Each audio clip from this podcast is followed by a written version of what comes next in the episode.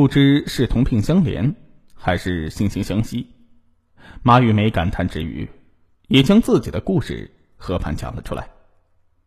就这样，两人互为听众，相见恨晚的整整聊了一个晚上。最终，在马玉梅的反复劝说之下，陈天明打消了自杀的念头。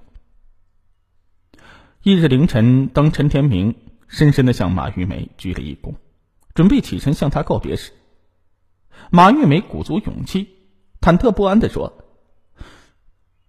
如果你不嫌弃，我跟你走。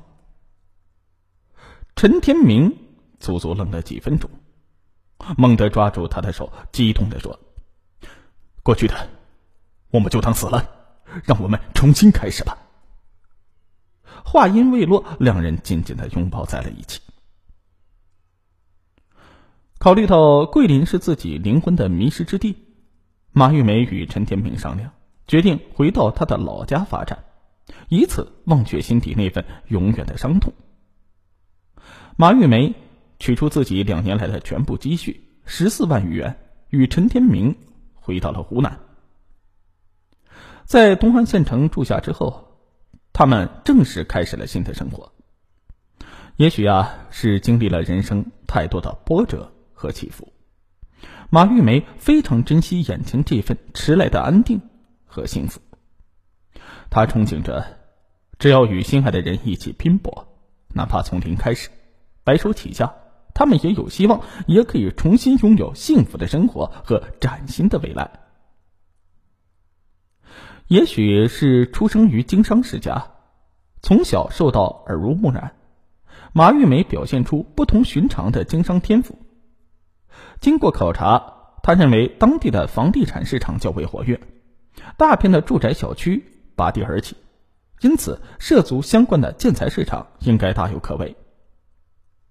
二零一二年六月，马玉梅拿出十万元，果断的租下了一个三十多平方米的门面，正式开始了经商生涯。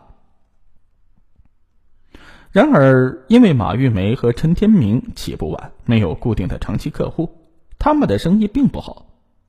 几个月下来，收入只能够勉强维持租金等支出。见此情景，马玉梅说服陈天明，让他留守在店里看店铺，自己则背着样品，顶着烈日穿梭于各个的建筑工地。功夫不负有心人，马玉梅凭着诚心和韧劲儿，再加上优惠的价格，终于打动了两家建筑工地的老板。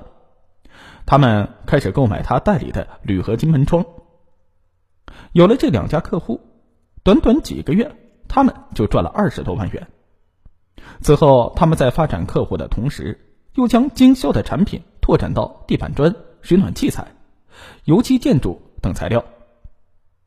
由于经营得法，经过两年多滚雪球似的发展，他们的资产达到了三百多万元，成了当地颇有名气的百万富翁。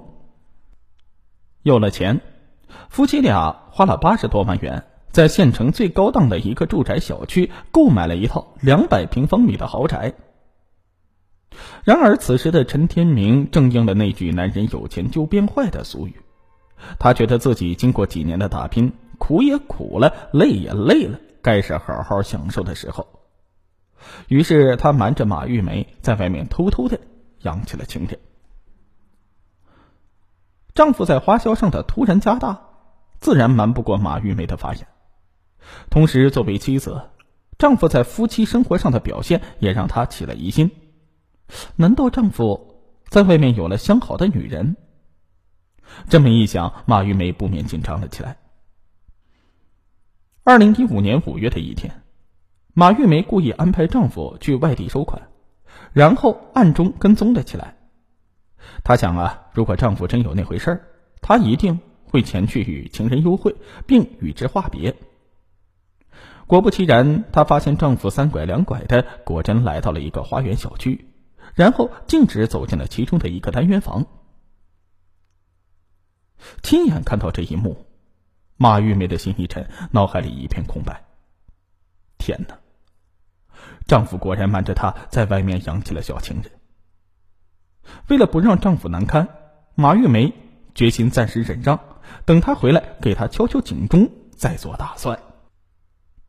几天之后，陈天明出差回家了。到了晚上，马玉梅不露声色的对丈夫说：“都说男人有钱就变坏，你不会也那样吧？”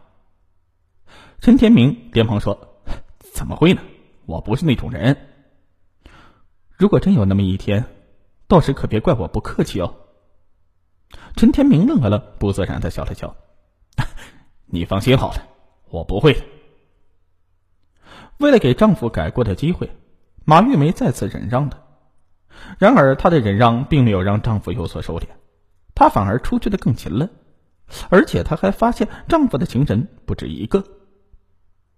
无奈之下，马玉梅只好把她暗中观察到的全部都抖了出来。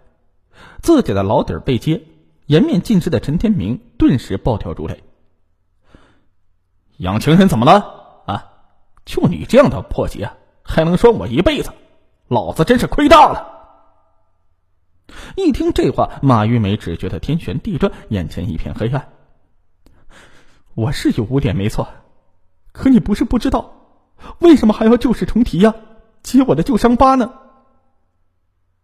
那一晚，马玉梅以泪洗面，整整哭了一个晚上。